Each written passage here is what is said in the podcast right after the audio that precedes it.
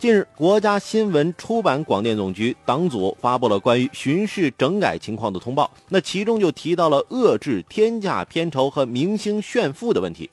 记者了解到，当下演员这片酬差距甚大，一线演员啊片酬近亿，而一般新人三个月打包仅要十五万。这民间有这样一句话：“北京人均干千年，不及演员接部片这句话呀，话虽糙，但理不糙。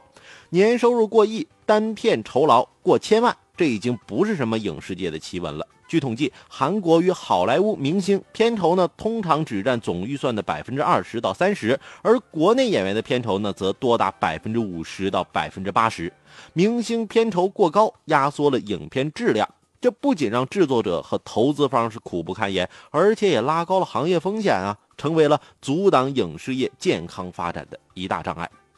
明星的片酬居高不下，娱乐生态混乱不堪。究其缘由，主要还是整个娱乐消费环境导致的。明星效应带来的市场价值，让投资流向片酬。那时代的变化，让电视、网络等不同媒体平台的观众群体对于影视剧的诉求呢，容易集中在某个演员身上。明星个人的作用被放大，制片人、发片方等。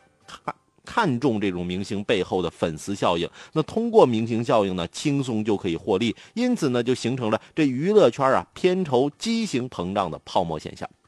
要想摆脱这天价片酬的困境，走出娱乐圈恶性循环的怪圈呢，还应该啊由娱乐行业自力更生、净化娱乐生态为主。那广电总局的遏制是行业呼唤的结果，也是舆论支持的结果。但事实上，明星身价究竟多少合适啊？这也不完全是行政命令它能够详细规范的。因此，那娱乐行业应该以完善行业协会自治能力为抓手，健全行业机制，平等重视编剧创作。剧本它才是影视作品的灵魂，不能随意改剧本，得协调好编剧和演员的收入。我这。编剧写了这么好个剧本，结果哎，都让这明星把钱赚去了。这编剧他也生气，那能出好作品吗？没有好作品，那大家看的东西那肯定都没什么文化内涵呢。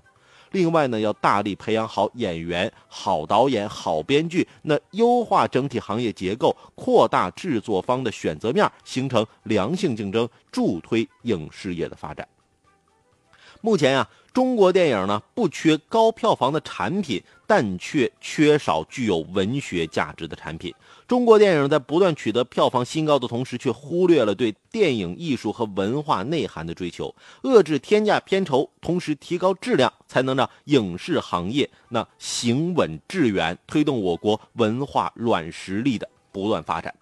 在这其中啊，我觉得作为我们这种啊。不论是看电视剧的还是看电影的，我们这些观众，我们这些受众啊，我们也应该努力提高自己的文化内涵，而不是单纯的盲目的追星啊，光看脸，光看颜值，看到谁，哎呀，我好喜欢你啊，等等等等，借这样助推这种明星的效用。其实，无论是看剧还是看片，还得关注这部剧、这部片它的文化内涵是否有让你啊觉得震撼。感动，让你有所悟，这样，那我们中国的这种文化产业才能走得更远。